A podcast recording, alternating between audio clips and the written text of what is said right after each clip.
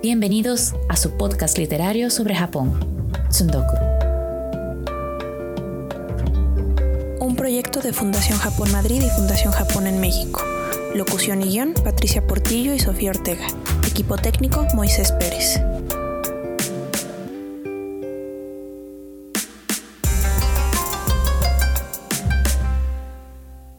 El día de hoy platicaremos con la maestra Alejandra Tapia Silva acerca de uno de los temas más constantes dentro de la historia de la literatura japonesa, la muerte.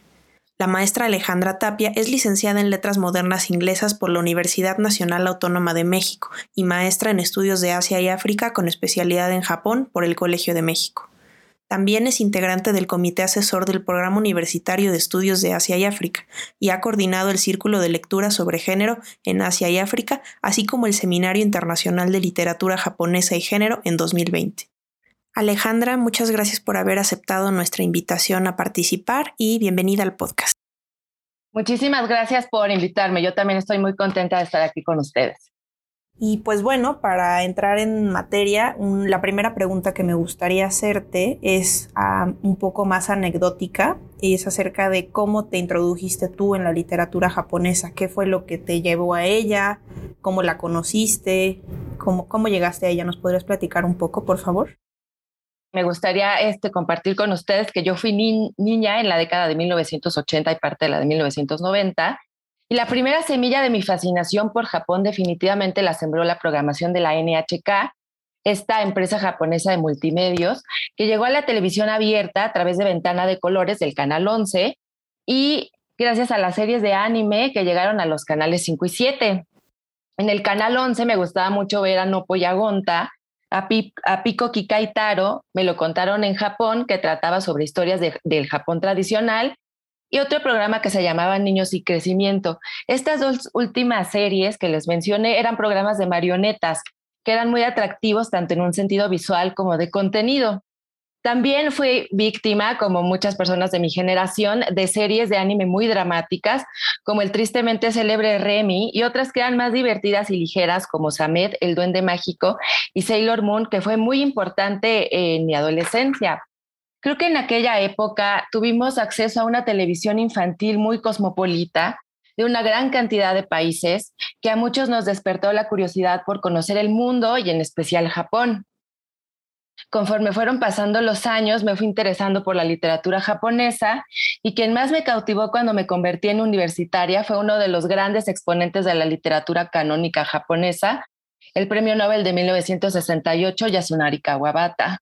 Más adelante, cuando egresé de la universidad y tuve mi primer trabajo de tiempo completo como copywriter, una amiga mía que estaba en un taller de escritura creativa me prestó la crónica del pájaro que da cuerda al mundo de, Haruki Murakami porque era parte del programa de lecturas del taller y así entré en contacto con otros registros de la literatura japonesa, en especial con Banana Yoshimoto, que se podría considerar un exponente de una literatura más popular. Murakami y Yoshimoto fueron un gran descubrimiento para mí porque se trataba de propuestas que sentía mucho más cercanas en términos de personajes, tramas, temas y atmósferas. Considero que ambos son los responsables del afortunadísimo momento que estamos viviendo ahora en cuanto al acceso a traducciones al español de literatura japonesa de todas las épocas, pero en especial de literatura contemporánea, que me parece una de las literaturas más frescas e innovadoras del mundo. Y esto me sirve para terminar en donde comencé a responder esta pregunta.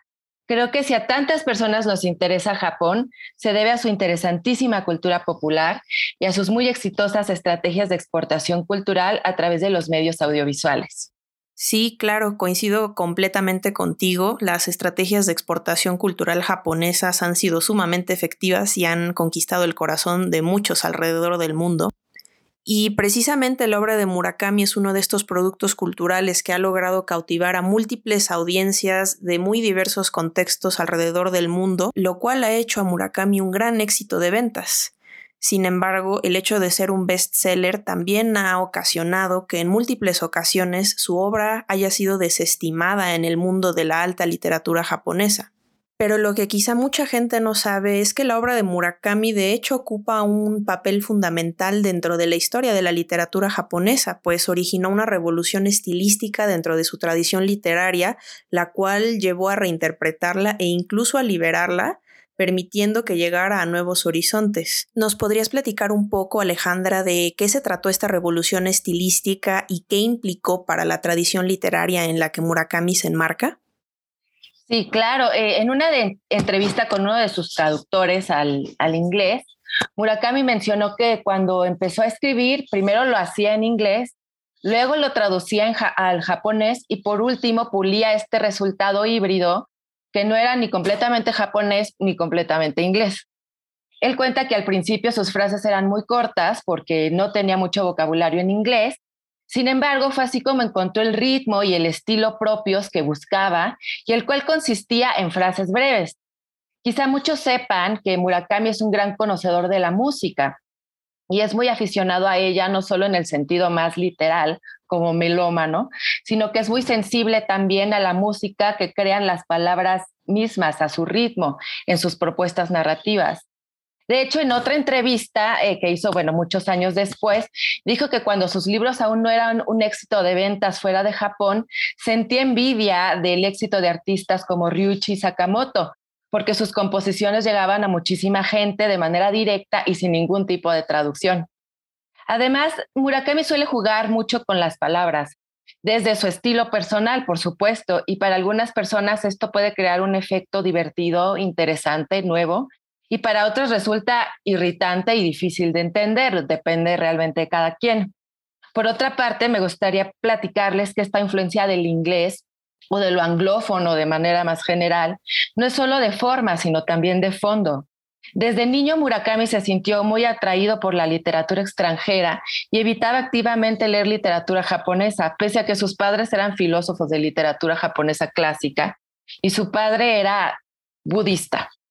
Sin embargo, si leemos a Murakami con un poco más de cuidado y de profundidad, es posible detectar el enorme bagaje que tiene respecto a la literatura japonesa clásica como a la literatura popular estadounidense. Ya, desde su infancia era un gran admirador de, la cultura popular estadounidense y eso se refleja en la gran cantidad de referencias que podemos eh, leer de la literatura, la música, la gastronomía y el cine de este país, de Estados Unidos, que encontramos en sus novelas y, cuentos. Muchos de los escritores que dejaron una huella en, en, Murakami son estadounidenses y entre los más conocidos están Truman Capote, el brillante autor de Desayuno en Tiffany's, que a veces también se ha traducido al español como Desayuno de Diamantes, y a sangre fría. También está Francis Scott Fitzgerald y su Gran Gatsby. Y por supuesto está El guardián en el centeno de Salinger, que ha sido un libro muy influyente en varias generaciones de escritores.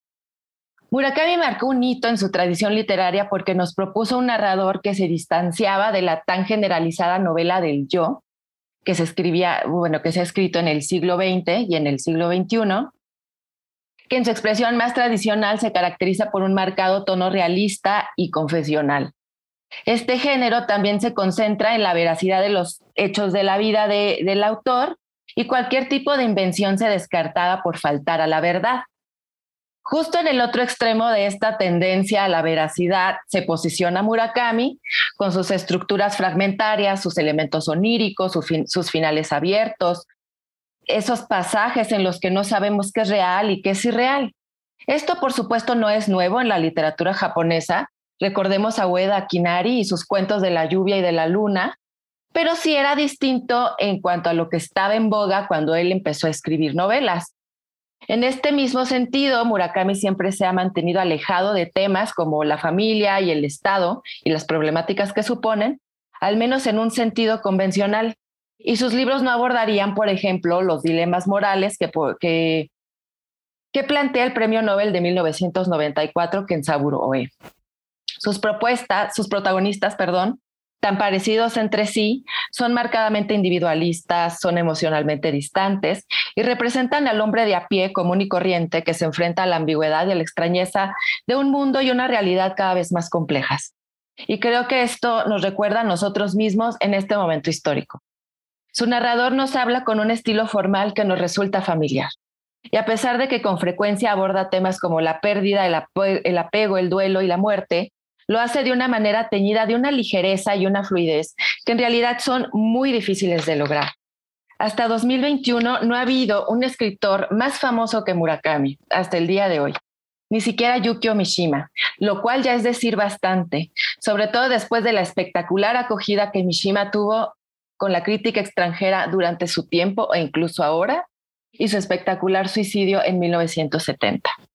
Claro, y me llama particularmente la atención esto que mencionaste hace unos momentos, de que Murakami era un gran conocedor de la tradición literaria japonesa, y a pesar de que busca alejarse un poco de ella para innovar, en su obra aparecen eh, múltiples temas que son constantes dentro de la historia de la literatura japonesa, y uno de ellos es precisamente el tema de la muerte. Entonces, para entrar un poco en materia, ¿nos podrías platicar de cómo es que aparece la muerte como tema dentro de la literatura japonesa? Me refiero a las primeras grandes obras de esta tradición literaria, como es el Manyoshu, el Kojiki y el Nihon Shoki, así como dentro del folclore y las tradiciones populares japonesas. Sí, claro, y bueno, pues les adelanto que esta respuesta va a ser un poco larga respecto a los demás, porque Sí, en efecto, como tú dices, Sofía, la, muerte ha sido un tema muy importante desde los inicios de la palabra escrita en, en, Japón. Me gustaría empezar también compartiéndoles que los hallazgos arqueológicos indican que los habitantes del Japón antiguo concebían la muerte como una forma de viaje, ya fuera bajo tierra, hacia las montañas, al horizonte o al cielo.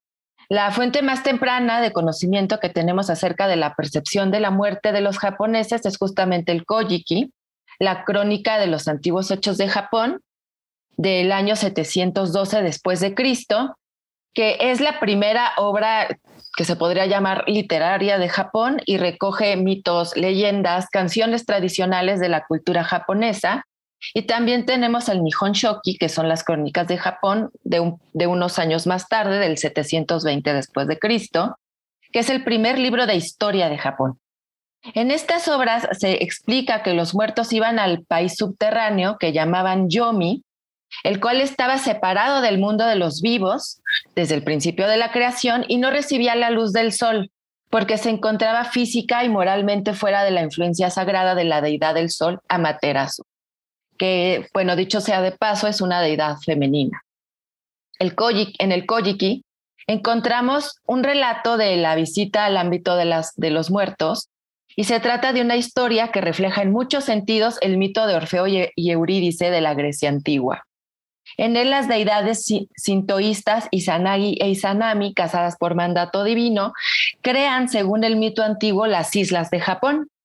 Izanami da luz a muchos dioses incluyendo aquellos de los ríos, de los mares, de los árboles y de las colinas. Después de dar a luz al dios del fuego, Izanami muere por las quemaduras. Y dolido, Izanagi, que es la deidad masculina, viaja al Yomi, la tierra de los muertos, donde la encuentra y le suplica que regrese con él. Sin embargo, este, y, Sanami dice que ella no puede regresar con él porque ha comido del horno del Yomi y, eso le impide regresar al mundo de la superficie. Entonces, y, solamente ella dice que va a hablar con los, con los dioses del inframundo para que le permitan regresar y la única eh, condición que le pone a su esposo es que no la mire. Pero él rompe este tabú y la ve y ve que ella está llena de gusanos. Y esto causa que tenga que huir del inframundo y que ponga una división entre el mundo de los muertos y el mundo de los vivos y después hace un ritual de purificación.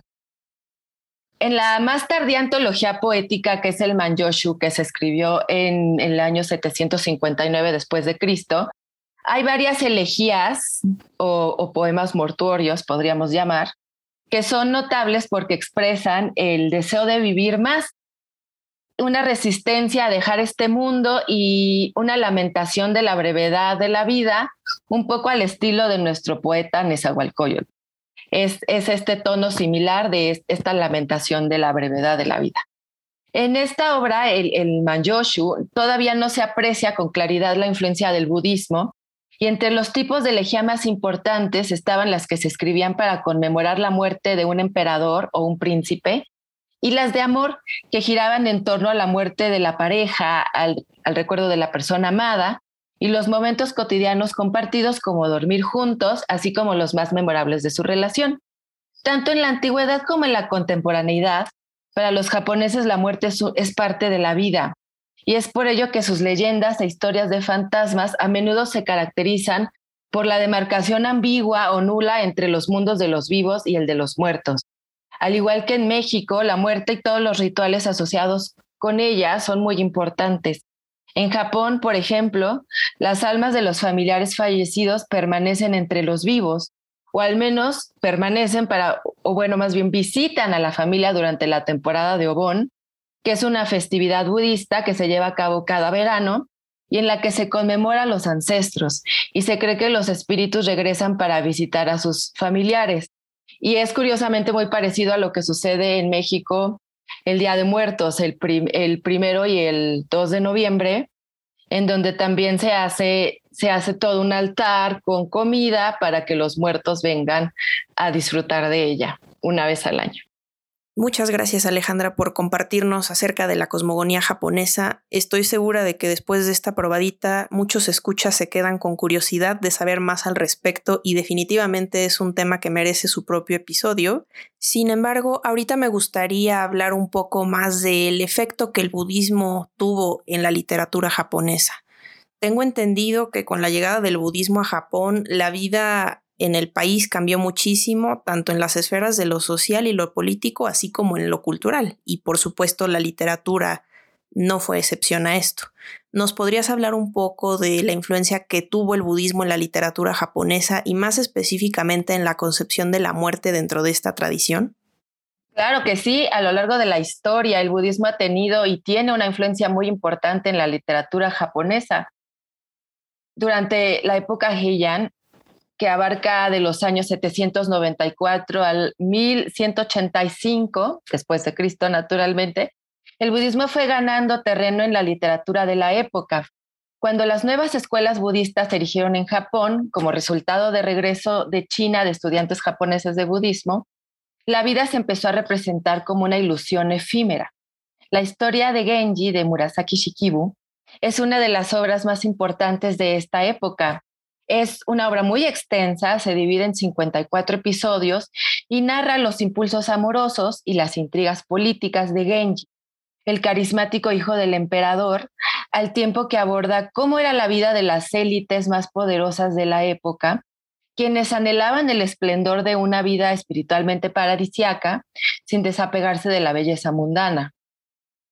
Esta obra está salpicada de expresiones y conceptos budistas como transitoriedad, inestable, frágil, rocío, temporal, morir, entre otros conceptos vinculados con la idea central de mono no aguare, un concepto japonés que significa compasión por las cosas derivada de su transitoriedad.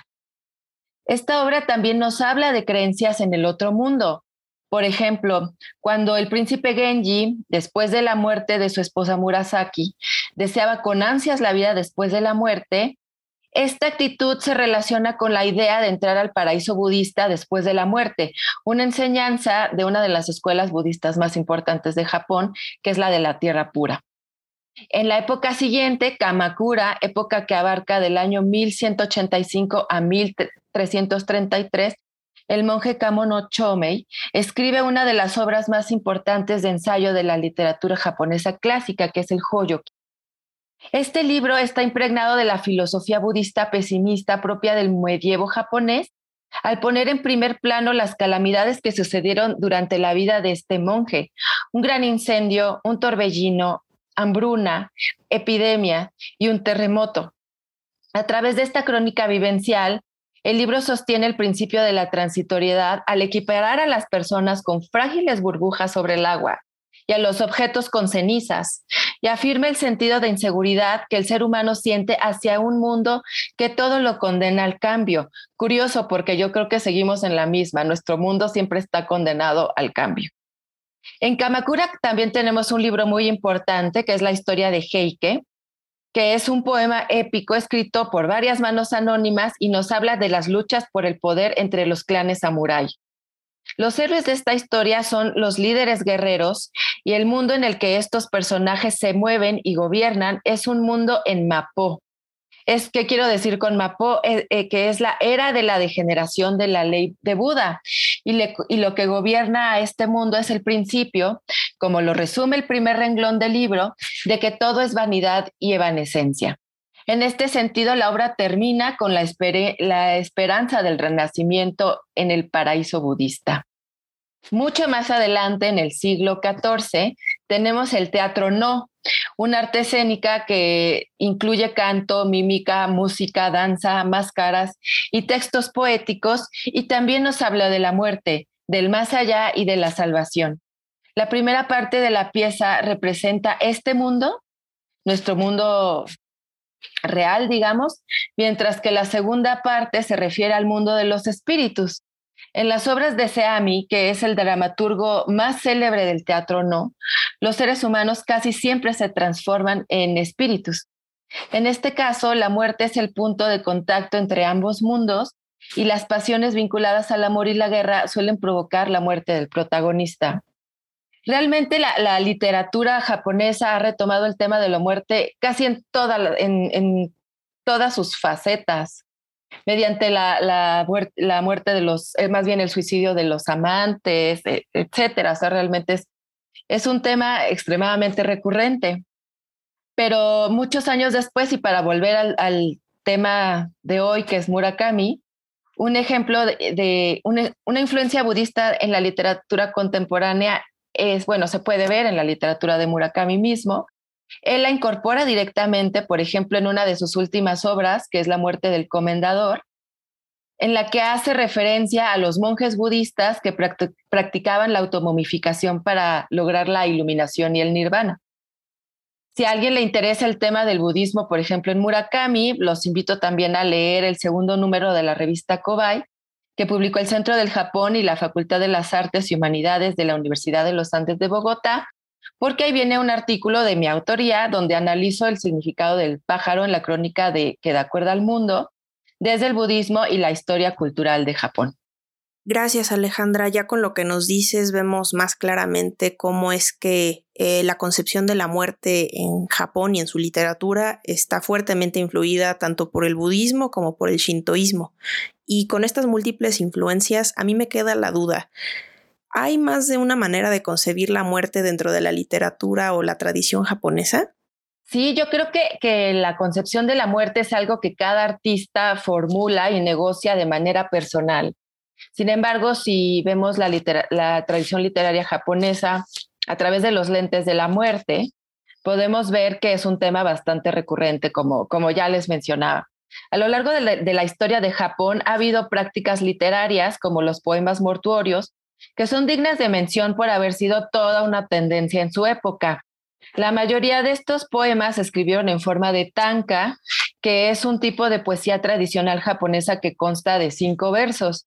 Primero, eh, este tipo de poemas los escribían los cortesanos y después empezaron a escribirlos los monjes budistas y los estudiosos de la literatura china y por último los samuráis.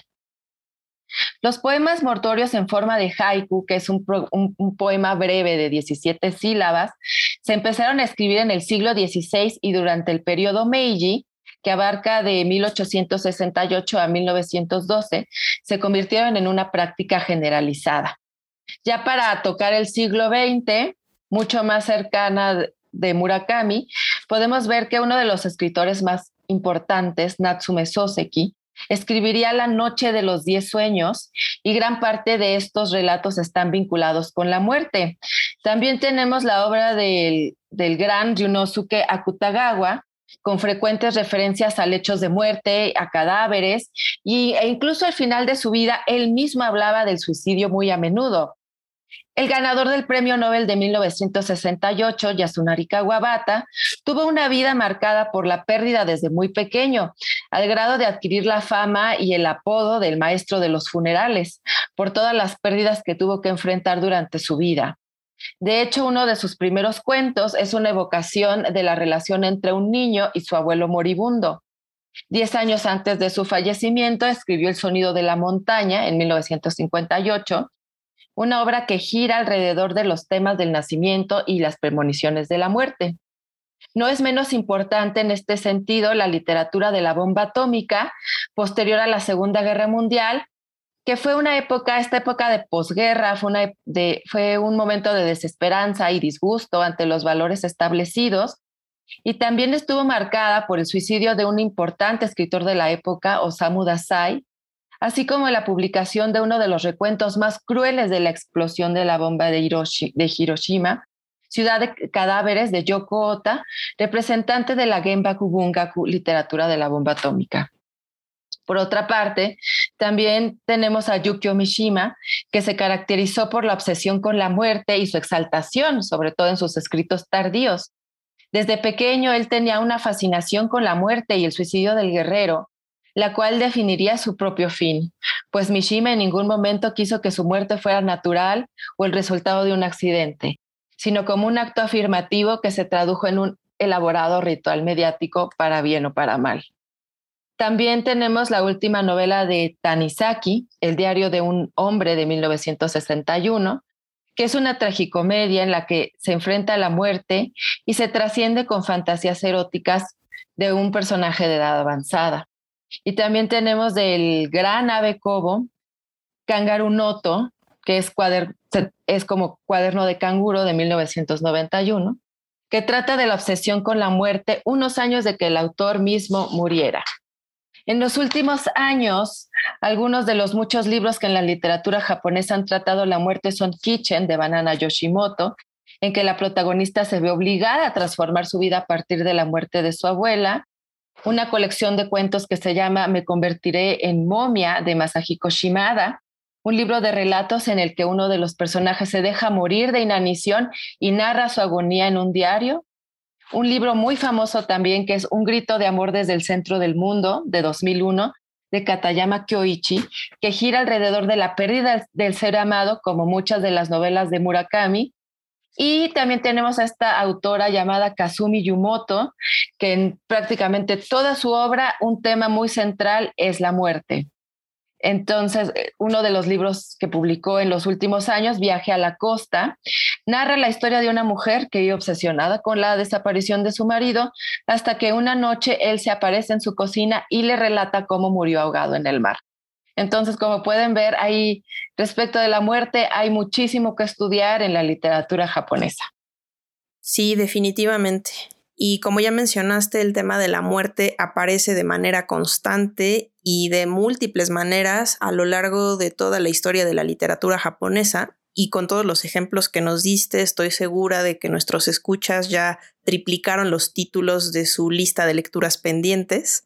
Y bueno, ahorita me gustaría hablar particularmente de una concepción de la muerte que está fuertemente influida por el budismo, que es la muerte que se relaciona con el olvido del yo, eh, o al menos con cómo los límites del yo se desdibujan y se vuelve cada vez más difícil identificarlo como algo separado de su entorno. ¿Nos podrías hablar un poco de qué manera se puede ver esta concepción de la muerte dentro de la obra de Murakami? Sí, claro, para hablar del olvido del yo, de su disolución en el entorno, en Murakami me gustaría hablar en especial de Kafka en la orilla, que se publicó en, en 2002. Voy a simplificar mucho la trama de esta novela para abordar el tema porque es una trama muy compleja, también que involucra una gran cantidad de personajes, entonces, bueno, pues lo, lo diré de una manera muy sencilla. Kafka es un, es un joven de 15 años que huye de su casa para escapar de su padre y se embarca en la aventura de buscar a su madre y a su hermana. Cuando la policía lo empieza a buscar para interrogarlo sobre su posible conexión con el brutal asesinato de su padre, se oculta en una cabaña en medio del bosque y las montañas, las cuales en el folclore japonés representan un área donde es probable que toda persona se tope con otras dimensiones. Aquí vemos cómo Murakami incorpora su tradición eh, en, el sentido así como más estricto. Pese a que a este personaje de Kafka se le advierte sobre la peligrosidad del bosque, porque una vez que se entra es posible no volver a salir, Kafka explora el bosque y se encuentra con los guardianes de, este espacio sobrenatural. Y estos guardianes son los fantasmas de dos soldados de la Segunda Guerra Mundial que muchos años antes desaparecieron. Estos dos guardianes del bosque, estos dos soldados, le advierten a Kafka que el camino es muy difícil, que necesita un guía y que una vez adentro es muy difícil retroceder. Kafka entra por entrar porque asegura que tiene que ver una persona ahí. Los soldados lo llevan a la parte más profunda del bosque, donde hay una pequeña villa, y ahí se encuentra con la joven de la que Kafka está enamorado, que es el personaje de la señorita Saeki, pero ella, al, ser mucho más joven que en, que en el mundo narrativo real o el mundo de la superficie, ella no lo reconoce. En las profundidades del bosque, de, este bosque en cierto sentido mágico y sobrenatural, nos encontramos con que el tiempo no existe y no es un factor importante, y los seres que lo habitan se van diluyendo con su entorno. Eh, la señorita Saeki le explica a Kafka, y cito una parte de la novela, cuando tú estás en el bosque, tú eres sin fisuras parte del bosque. Cuando estás bajo la lluvia, tú eres sin fisuras parte de la lluvia que cae. Cuando estás inmerso en la mañana, tú eres sin fisuras parte de la mañana. Cuando estás delante de mí, tú eres parte de mí. De eso se trata, explicado de una manera fácil de entender. Esta forma de vida, eh, bueno, dejo de citar, esta forma de vida en el corazón del bosque se puede leer en clave budista porque señala la unidad y la interdependencia de todos los seres, que en otras palabras no son nada y lo son todo. El, el bosque es un mundo donde los habitantes parecen vivir en el eterno presente y se disuelven con la naturaleza, que es una naturaleza activa y es una naturaleza animista, de manera que la individualidad no parece ser importante. De hecho, parece que hay una interrelación con el bosque y todos los seres que lo habitan de identidad mutua. Son el bosque si están en él y cuando llueve todos los seres son la lluvia. Como los seres han olvidado su ser, parecen estar conectados y, y, todos tienen la libertad de poder convertirse en cualquier otra cosa y fusionarse con lo otro y con el todo. Además, en este lugar, en este bosque sobrenatural, no existe el halo solitario que permea el resto de la novela. Al marcharse, los soldados le advierten que no puede mirar atrás, como si fuera Orfeo en el Hades o como Izanagi en el Yomi. Entonces, este, pues podemos ver cómo en esta, en esta novela justamente se plantea este escenario budista en que todos los seres son parte del todo y a la vez son todo y son nada. Claro, y esta concepción de la muerte es muy interesante porque desafía un poco esta visión quizá un poco trágica que tenemos de la muerte concebida como la vida que se extingue y es más bien una vida que pues sí se pierde, pero para reincorporarse o reintegrarse al todo y para dar vida a otras nuevas cosas. Es como un continuar de la vida en otras formas. Y uno de los temas que ya mencionaste que es fundamental para la concepción de la muerte es el tema de la transitoriedad, el cual genera gran ansiedad y angustia dentro de la literatura japonesa, ¿no? Ejemplo de esto es el concepto del mono no aguare, el cual es un término que hace referencia a este sentimiento de que somos conscientes de que las cosas pues no son eternas y por eso están destinadas a perecer, a desaparecer, a morir. Y la conciencia de esto, por un lado, genera angustia de que sabemos que todo lo bello que experimentamos, pues no lo podemos experimentar por siempre.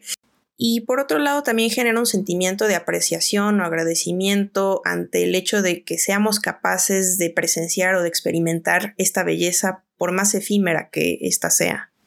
Pero regresando un poco a lo que platicábamos, si bien el tema de la transitoriedad es fundamental en la concepción de la muerte, otro tema que circunda la muerte y que quizá no lo pensamos en relación con la misma tan típicamente es el tema de la identidad.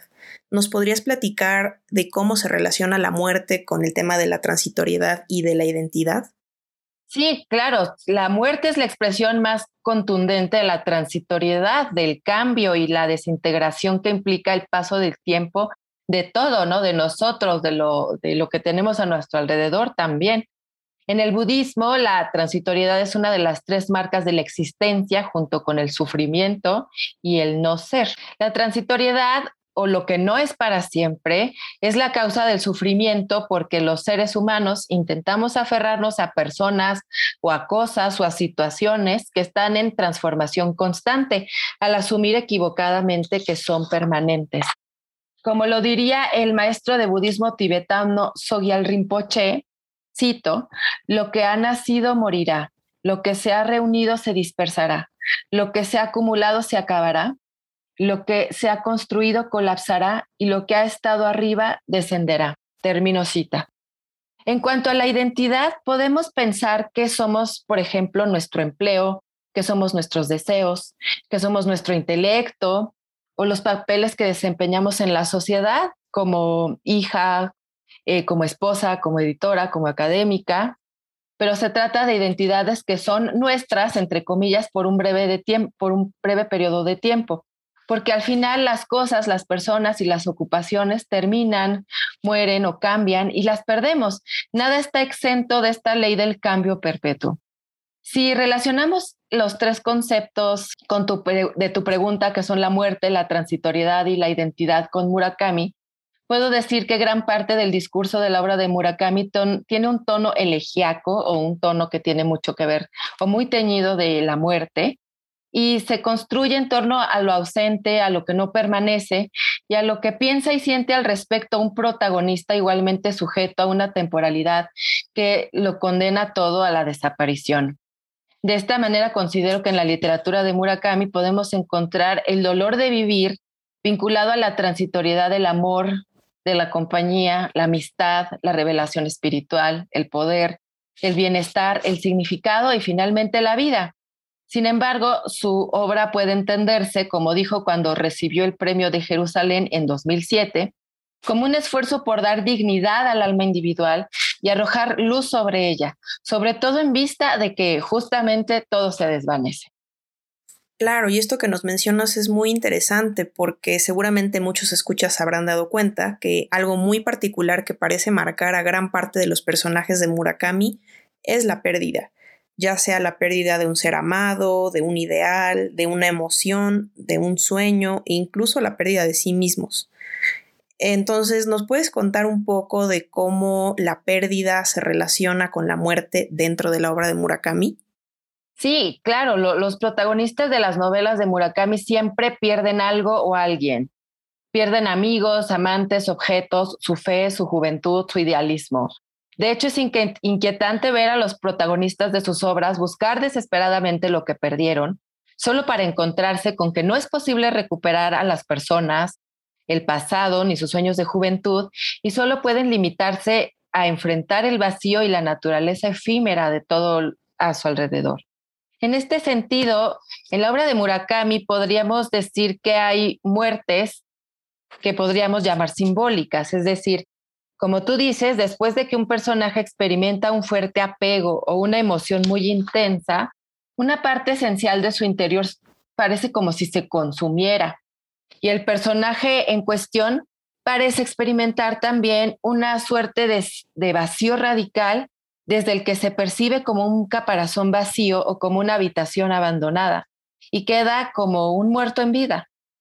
Este personaje, si bien sigue viviendo, entre comillas, lo hace sin un propósito y sus días transcurren en la total inercia y en la total apatía también. En la obra de Murakami estas muertes simbólicas son muy frecuentes, al igual que las muertes físicas o las muertes estrictamente hablando, ¿no?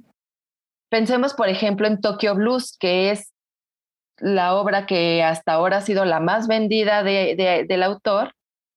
Es una narración en retrospectiva que podemos interpretar como un tratado sobre la pérdida y la memoria. Este libro comienza con el, cuando el protagonista, que ya es un hombre adulto, piensa en todo lo que ha perdido a lo largo de su vida, los momentos que se van para siempre, los amigos muertos o desaparecidos y los sentimientos que jamás volverá a experimentar. Y al final de la novela, en el presente narrativo, Toru, el protagonista, está solo y no ostenta el discurso de un hombre pleno o conforme con su presente, sino el de un hombre obsesionado con el pasado, que implícitamente elige la muerte o lo que ya está muerto al añorar lo perdido una y otra vez. Eso pasa en muchas de las novelas de, de Murakami, estas personas que después de que aman con mucha intensidad a una persona y la pierden, mueren y su vida queda totalmente desprovista de sentido.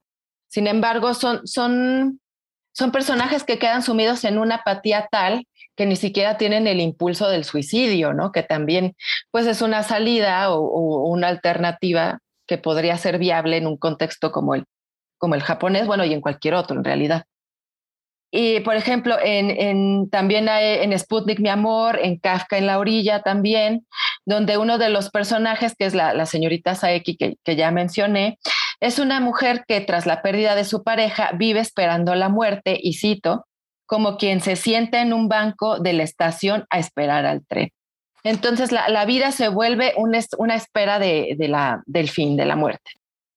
Quizá de, una manera implícita, Murakami nos advierte sobre la peligrosidad de estos afectos tan intensos, pero también destaca su inevitabilidad, inevitabilidad, perdón. Yo creo que parte de estar vivo es pues estar sujeto a todo tipo de pasiones y por eso estamos sujetos al karma y, y, bueno, si creemos en el karma, regresar una y otra vez a este mundo, a ver si ya aprendemos el desapego, ¿no? Eh, este lamento por la evanescencia, por lo que no dura, se puede trazar en el pasado literario de Japón, desde la literatura antigua, como, como ya lo comenté, en los poemas literarios del Manjoshu, en, los poemas, perdón, amorosos del Manjoshu, y en las épicas guerreras como el Heike, de la que también ya les platiqué, donde el amor y la grandeza se plantean como fenómenos por naturaleza efímeros, pero yo creo que también de naturaleza inevitable. Y bueno, ahorita mencionaste algo muy importante de los personajes de Murakami, ¿no? Ya dijimos que están marcados por la pérdida, este, por la muerte, y precisamente son personajes que parecen existir como en un plano un poco diferente, ¿no? A veces eh, parece que están, son un poco ermitaños o están un poco distanciados o desconectados del resto del mundo. Y vemos que justamente es un, algo común dentro de la obra de Murakami. Vemos que recurre mucho a elementos surreales y que su narrativa misma parece estar transitando entre mundos distintos, ¿no? Entre el mundo de lo real y el de lo imaginario, el de la conciencia y el inconsciente, el mundo de los muertos y el mundo de los vivos. Entonces, ¿nos podrías explicar eh, qué representa este tránsito dentro de la obra de Murakami? Este, me gustaría explicarles que el otro mundo, el que tú mencionas, de, de la imaginación y del inconsciente, es un mundo muy difícil de comprender en su totalidad porque a lo largo de la obra murakamiana suele ser muchas cosas a la vez. Me explico. Este otro mundo puede ser el del inconsciente individual, el del inconsciente colectivo, el mundo espiritual del misticismo, un depósito de la memoria, de los sueños, de las visiones. También puede ser la tierra mitológica de los muertos o lo muerto, puede ser también el inframundo, la eternidad, entre muchas otras cosas más.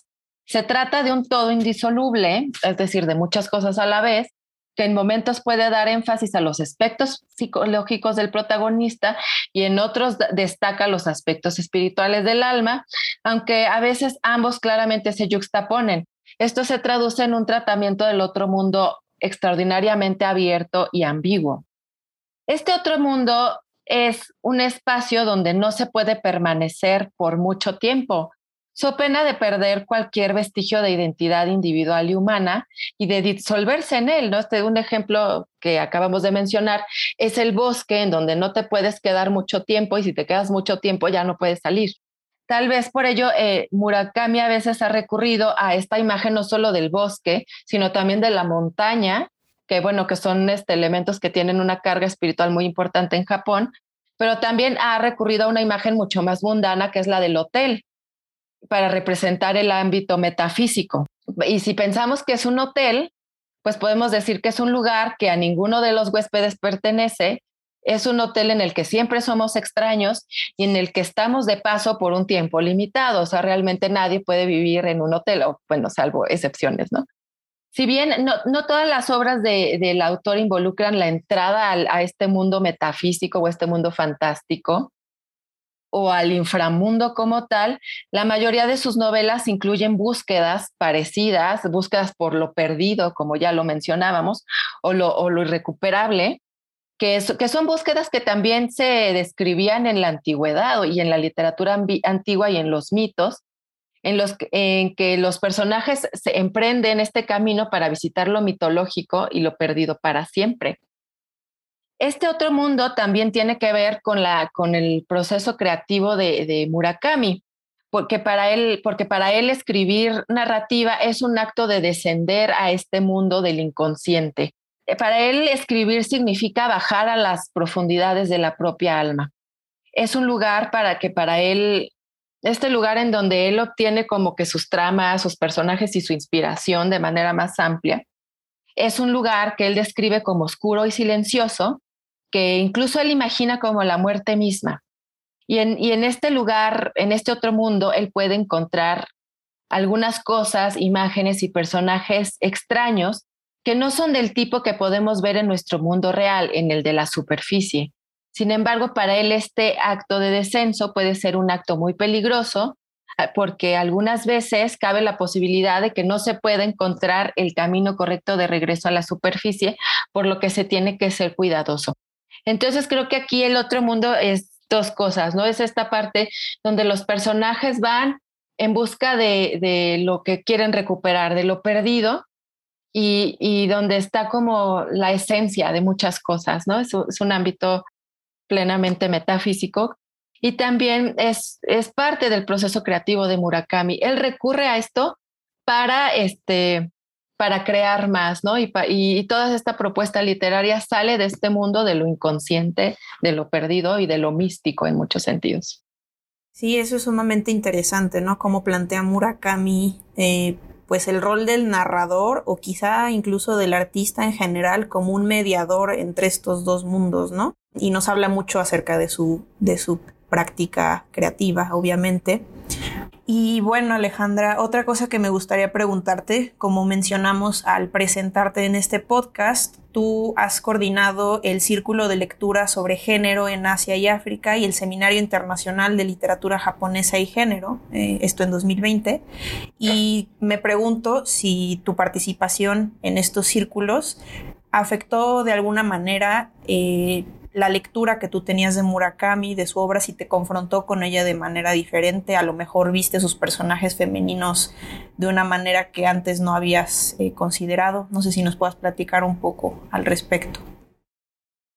Yo soy feminista y en ese sentido me gustaría decir que la crítica literaria feminista no es un análisis que se quede en el papel, en tanto que busca incidir e impulsar el cambio social, cultural y político en un contexto dado.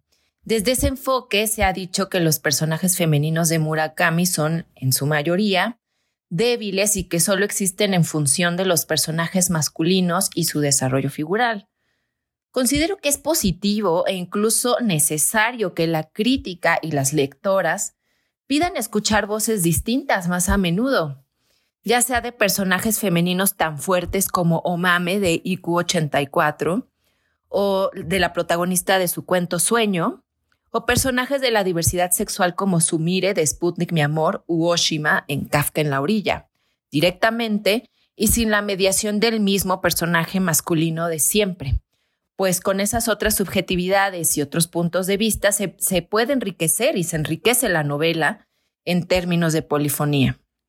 Sin embargo, hay otro tipo de crítica con la que no estoy de acuerdo, y es esa crítica que tiene que ver con la cultura de la cancelación y le exige a un producto cultural que por su naturaleza es complejo y tiene contradicciones internas, sesgos y puntos ciegos, que se ajuste a una agenda política clara y definida. Me parece que las verdaderas obras artísticas, y en este caso literarias, no son ni deben ser propaganda ni panfletos y no se les debe pedir que funcionen como tales porque para ello hay otros formatos como el ensayo, el manifiesto o el artículo de opinión. También hay otras propuestas desde la literatura japonesa escrita por mujeres que tienen personajes femeninos muy fuertes, en cuanto que detrás de ellos hay todo un comentario político sobre la sociedad japonesa actual, que están traducidas al español y al inglés y que cada vez tienen más presencia en la conversación de la literatura contemporánea actual. De manera que Murakami ha intentado ser más incluyente, por supuesto, y creo que en varios sentidos ha logrado dar voz al espíritu de nuestra época. Pero si lo que queremos eh, es leer personajes femeninos fuertes y complejos, quizá ese no es el mejor lugar. Y habrá que conocer a Saya Kamurata, a Mieko Kawakami, a Yoko Gawa y a Natsu Kirino, que son grandísimas escritoras. Claro, muchas gracias por compartirnos esto, Alejandra. Y ya por último, me gustaría cerrar con una pregunta que le servirá a muchos de nuestros escuchas a agregar todavía más títulos a su lista de lecturas pendientes y es, ¿qué libro de Murakami recomendarías tú para un lector que apenas se está iniciando en su literatura? Sí, claro. Bueno, me, gustaría empezar con una reflexión sobre esta, estas sobre Murakami en general en el mundo de la literatura y en la recepción en otros países. A veces me da la impresión de que a Murakami lo amas o lo odias. Por ejemplo, en, en, las novelas hay frases que se podrían interpretar como de autoayuda y con las que algunos lectores se conectan mucho y, a partir de estas frases y se vuelven fervientes admiradores de Murakami y otras personas usan estas mismas frases para criticar encarnizadamente a Murakami y las usan para desacreditarlo. Entonces, bueno, pues creo que después de tantos años de, estudiar a Murakami, yo puedo decirles que este autor ofrece muchos niveles de complejidad y cada lector podrá o no vincularse con sus propuestas desde su propio bagaje cultural y también de su, de su bagaje personal. Es decir, podemos quedarnos con aquellas frases que reflexionan los personajes en momentos de inflexión en sus vidas, o podemos adentrarnos en el entramado simbólico que proponen sus obras, que es un entramado que es muy rico y también podemos adentrarnos en toda la riqueza intertextual, o, es decir, en la manera en que Murakami incorpora su tradición de literatura antigua, de su literatura contemporánea en Japón o, o en el mundo o en la literatura del mundo. Eh, a mí me gustaría dejar en claro que, que Murakami es mucho más que frases conmovedoras. Es un autor con una propuesta literaria muy completa y compleja que ha logrado tener un público cautivo de millones de lectores alrededor del mundo y esto se debe a que en su literatura ha logrado articular varias de las problemáticas que nos aquejan en el siglo XXI, en el capitalismo tardío. Y estas problemáticas tienen que ver con la soledad, con el sinsentido de la vida, con la incertidumbre, con las dificultades que entrañan las relaciones interpersonales. O sea, yo creo que ahora, justo ahora en pandemia, es posible darnos cuenta de la importancia de las relaciones afectivas, y de, de todas las problemáticas que suponen estas relaciones. Y en, los, y en los libros de Murakami justamente se tratan estas problemáticas de una manera muy profunda. El problema de cómo conectar con las otras personas, con las personas que amamos en un contexto urbano, en un contexto capitalista, en un contexto de consumo y en un contexto también individualista y de mucha soledad también. Estos temas son nodales en nuestro tiempo y, creo que esta, esta, manera en que Murakami se ha logrado conectar con el gran público, que se ha logrado conectar con tantísima gente de todas las latitudes, es algo que es muy difícil de hacer, o sea, parece sencillo, pero no cualquier escritor, aunque haya ganado el premio Nobel, aunque haya ganado el premio Booker, lo ha logrado hacer. Entonces creo que es un gran mérito poderse conectar, poder ser la voz de nuestro tiempo, ¿no? En muchos sentidos. En, este mismo sentido, yo invitaría a los lectores a empezar con el Murakami más desafiante, para que, o que para mí es más desafiante, con el Murakami que es de culto y que escribió, por ejemplo, las tres novelas que a mí me gustan más de Murakami, que es La crónica del pájaro que da cuerda al mundo, La casa del carnero salvaje y El fin del mundo y Un despiadado país de las maravillas. Creo que estas son las obras en donde podemos encontrar al Murakami más complejo, más rico en símbolos y que propone pues las problemáticas más importantes de, que, que él abarca en toda su literatura. Después, si ustedes no conocen a Murakami y se vuelven lectores cautivos, van a poder disfrutar el resto de sus novelas y sus matices y variaciones, porque Murakami es un escritor que no, que no cambia tanto de una novela a otra, todo lo contrario, o sea, cada una de sus novelas son variaciones, pero estas tres que les propongo, pues yo creo que son las más importantes, las más interesantes a nivel de construcción de personajes, de tramas y de atmósferas y también de símbolos. Entonces, bueno, pues espero que las disfruten. Perfecto, Alejandra, muchas gracias. Eh, pues estas recomendaciones a mí también me parecen maravillosas. Los que no hayan leído nada de Murakami, pues este, consigan esos libros. Están, pequeño comercial, están todos esos libros disponibles eh, en préstamo en nuestra biblioteca. Entonces, si ya son usuarios, pues pídanlos y si no son usuarios, pueden volverse usuarios. Este, mm, y bueno, creo que con esta entrevista queda más que claro que Murakami es un autor que va mucho más allá de un éxito de ventas, ¿no? Tiene este, muchas complejidades temáticas que se relacionan de maneras muy interesantes con su tradición y se desvinculan de ella también.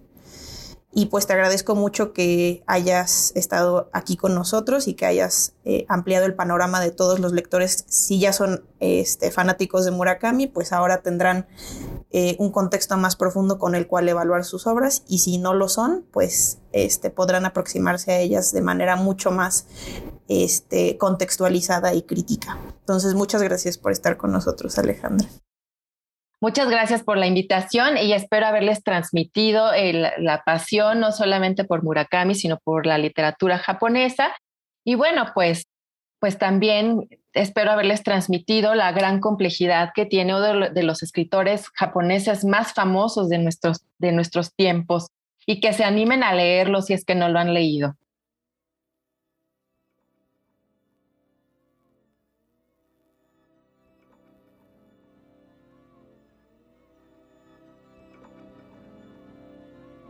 Hoy los invitamos a escuchar en el japonés original un fragmento de una de las obras más populares de Murakami, Kafka en la orilla. そしてその砂嵐が終わった時どうやってそいつをくぐり抜けて生き延びることができたのか君にはよく理解できないはずだいや本当にそいつが去ってしまったのかどうかも確かじゃないはずだでも一つだけはっきりしていることがある。その嵐から出てきた君は、そこに足を踏み入れた時の君じゃないっていうことだ。そう、それが砂嵐というものの意味なんだ。Este fragmento lo podemos leer en las primeras páginas de Kafka en la orilla, y en español, de acuerdo a la traducción de Lourdes Porta, dice así. Y cuando la tormenta de arena haya pasado, tú no comprenderás cómo has logrado cruzarla con vida. No, ni siquiera estarás seguro de que la tormenta haya cesado de verdad. Pero una cosa sí quedará clara, y es que la persona que surja de la tormenta no será la misma persona que penetró en ella. Y ahí estriba el significado de la tormenta de arena.